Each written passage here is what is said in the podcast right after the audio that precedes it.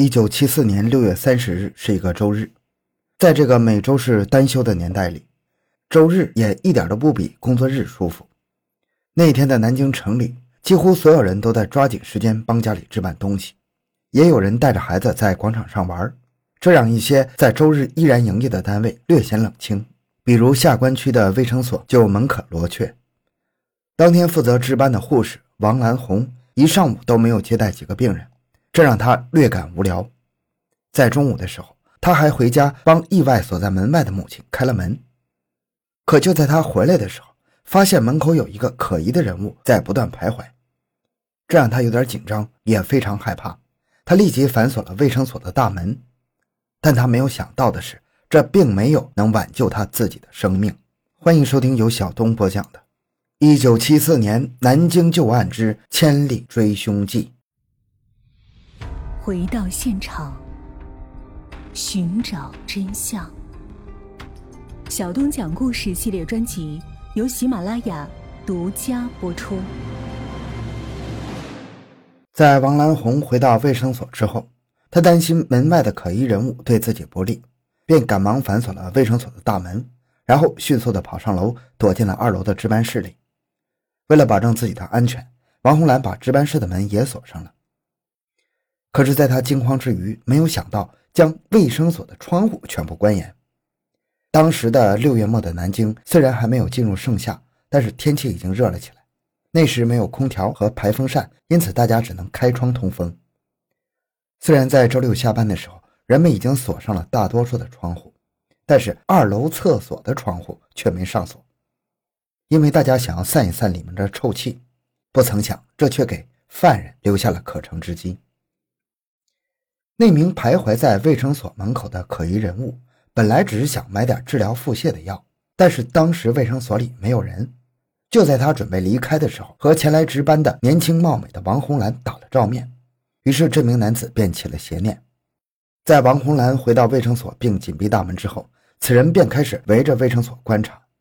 很快，他就发现二楼厕所的窗户并没有关严，而且在厕所的下面还有一堆煤块。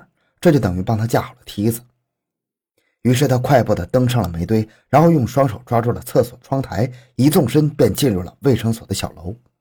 他在楼里走了一圈之后，并没有找到王兰红，不过他很快就发现了大门紧闭的值班室。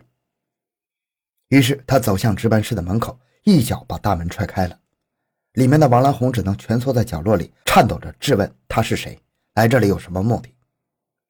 但是这名嫌疑人并没有回答这些问题，他径直地走过去，担心王兰红会向外界呼救，便用刚刚从门口电线杆上折下的铁丝紧紧地勒住了王兰红的脖子。开始的时候，王兰红还在奋力地挣扎，不过随着铁丝在脖子处的深入，很快他就没了动静。此时，嫌疑人将已经失去呼吸的王兰红抱到了值班室的床上，并一层一层地褪去了她的衣衫，开始发泄兽欲。将王兰红奸杀之后，这名恶棍又沿着来时的老路大摇大摆地离开了卫生所。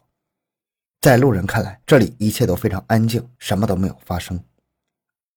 之后不久，王兰红的一名同事前来找他换班，发现卫生所的大门紧闭，而且无论怎么叫门都没有反应。因为当时的卫生所只有一把钥匙，外面的人是进不去的，只能叫里面的护士下来开门。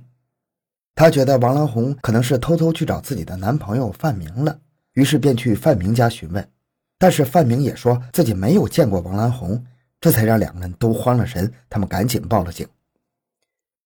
警方赶到现场之后，破门而入，他们在进入卫生所后，便在二楼发现了王兰红的遗体。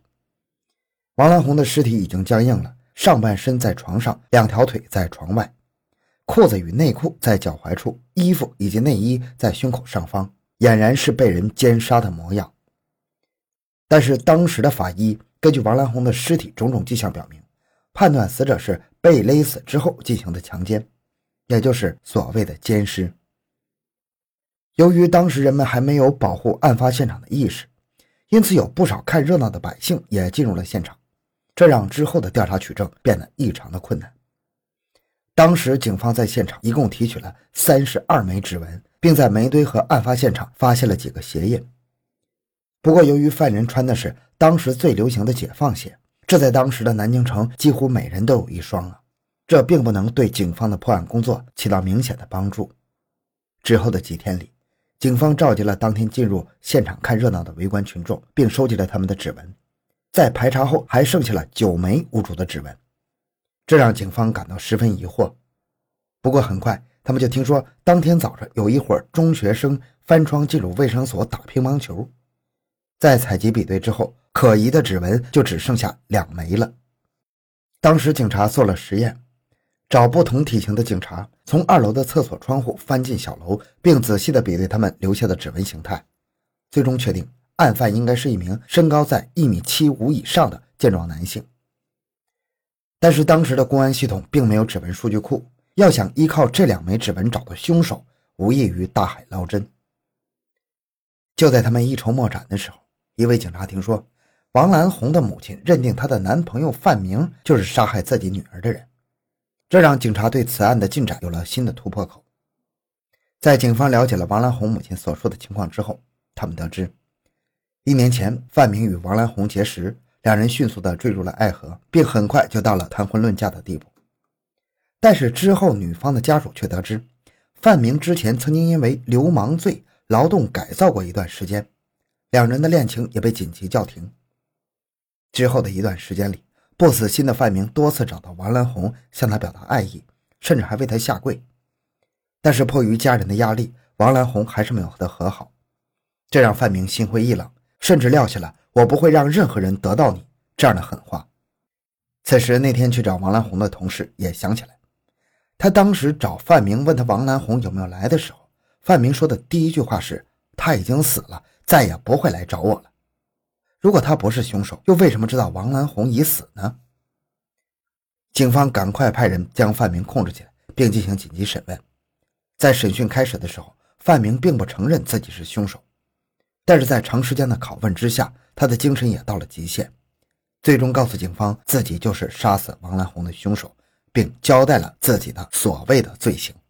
可就在供词被整理完毕，准备上交的时候，负责此案的朱探长发现了几个疑点。首先，范明说自己是从一楼的房间进入卫生所的，这和煤堆上的足迹不符。再说，他说自己勒死王兰红时使用的是窗帘上的绳索。这也和犯人使用的凶器对不上啊！更重要的是，范明供述说自己是在当天中午十二点半的时候行凶的，可那时王兰红正在回家给母亲送钥匙的路上，这个作案时间显然是错误的。有人说，范明可能是故意说一些虚假信息来迷惑警方，但他既然已经认罪，断然没有隐瞒的必要啊！因此，警方也陷入了矛盾之中。此时，警察要求侦查人员仔细比对范明和现场的指纹，最终结果显示，两者之间有一定的相似之处，但是并不能完全吻合。而且，当时王兰红的尸体上发现了几根犯人的私处的毛发，其颜色略浅，说明犯人患有白化症，但是范明没有这个问题。警方这才意识到自己抓错了人，赶忙将范明放了出来。之前主审的警察也受到处分。范明被释放之后，警方的侦查工作再次陷入僵局。要想在偌大的南京城中寻找与现场指纹匹配的嫌犯，那简直是天方夜谭呢。部分警员甚至出现了畏难的情绪。一些有经验的警员开始重新审视案件发生的整个过程。他们发现，犯人在整个犯案的过程中表现得十分冷静。他不但准确地找到了进入和逃生的路线。其杀害王兰红的手法也十分娴熟，这都说明犯下这起案件的很有可能是一名惯犯。于是，警方调出了当时有前科人员的档案。此时，有一名警员提出，南京城每天都有许多外地的人进出，凶手会不会不是住在南京，而是一个外地人呢？这一想法提醒了朱探长，于是将搜索范围扩大，不再拘束于南京城内，并请来了全国各地的专家比对他们的指纹。在经过接近一个月的努力之后，一名叫做钟生的犯人进入警方的视野。他的指纹和案发现场剩下的两枚指纹几乎完全吻合，而且他的身高体重也和警方推算的犯人体型基本吻合。更重要的是，钟生患有轻微的白化病，这和犯人留下的证据是能够对上的。得到这个消息之后，南京警方便开始在全国范围内追捕钟声，并要求其他地区的公安机关协助自己。令人意想不到的是，他们得到消息说钟声已经在黑龙江地区落网了，而黑龙江警方逮捕他的日期竟然在四月，这对南京警方来说无疑是一个晴天霹雳。要知道，王兰红是在六月三十日遇害的，如果钟声真的是在四月份就落网的话，那他的作案嫌疑自然就没有了。但是南京警方认为，钟声的指纹和案犯几乎完全一致，世界上不可能有这么巧合的事。便再次与黑龙江警方取得联系，这次他们才听清，原来黑龙江警方是在七月份逮捕的钟声，而且其在六月份确实是在江苏地区活动。这个消息让南京警方群情振奋，并申请将钟声移交南京方面。很快，钟声便被黑龙江警方押送到了南京地检。南京警方还同时从他们手中接过了钟声流窜时的日记本，上面有他详细的行程记录。其中唯独六月三十日那天是被钟声用红笔特别标注过的，而他也对自己的杀害王兰红的罪行供认不讳。在经过法院的审判之后，钟声被判处死刑。好，今天内容就到这里。小东的个人微信号六五七六二六六，感谢您的收听，咱们下期再见。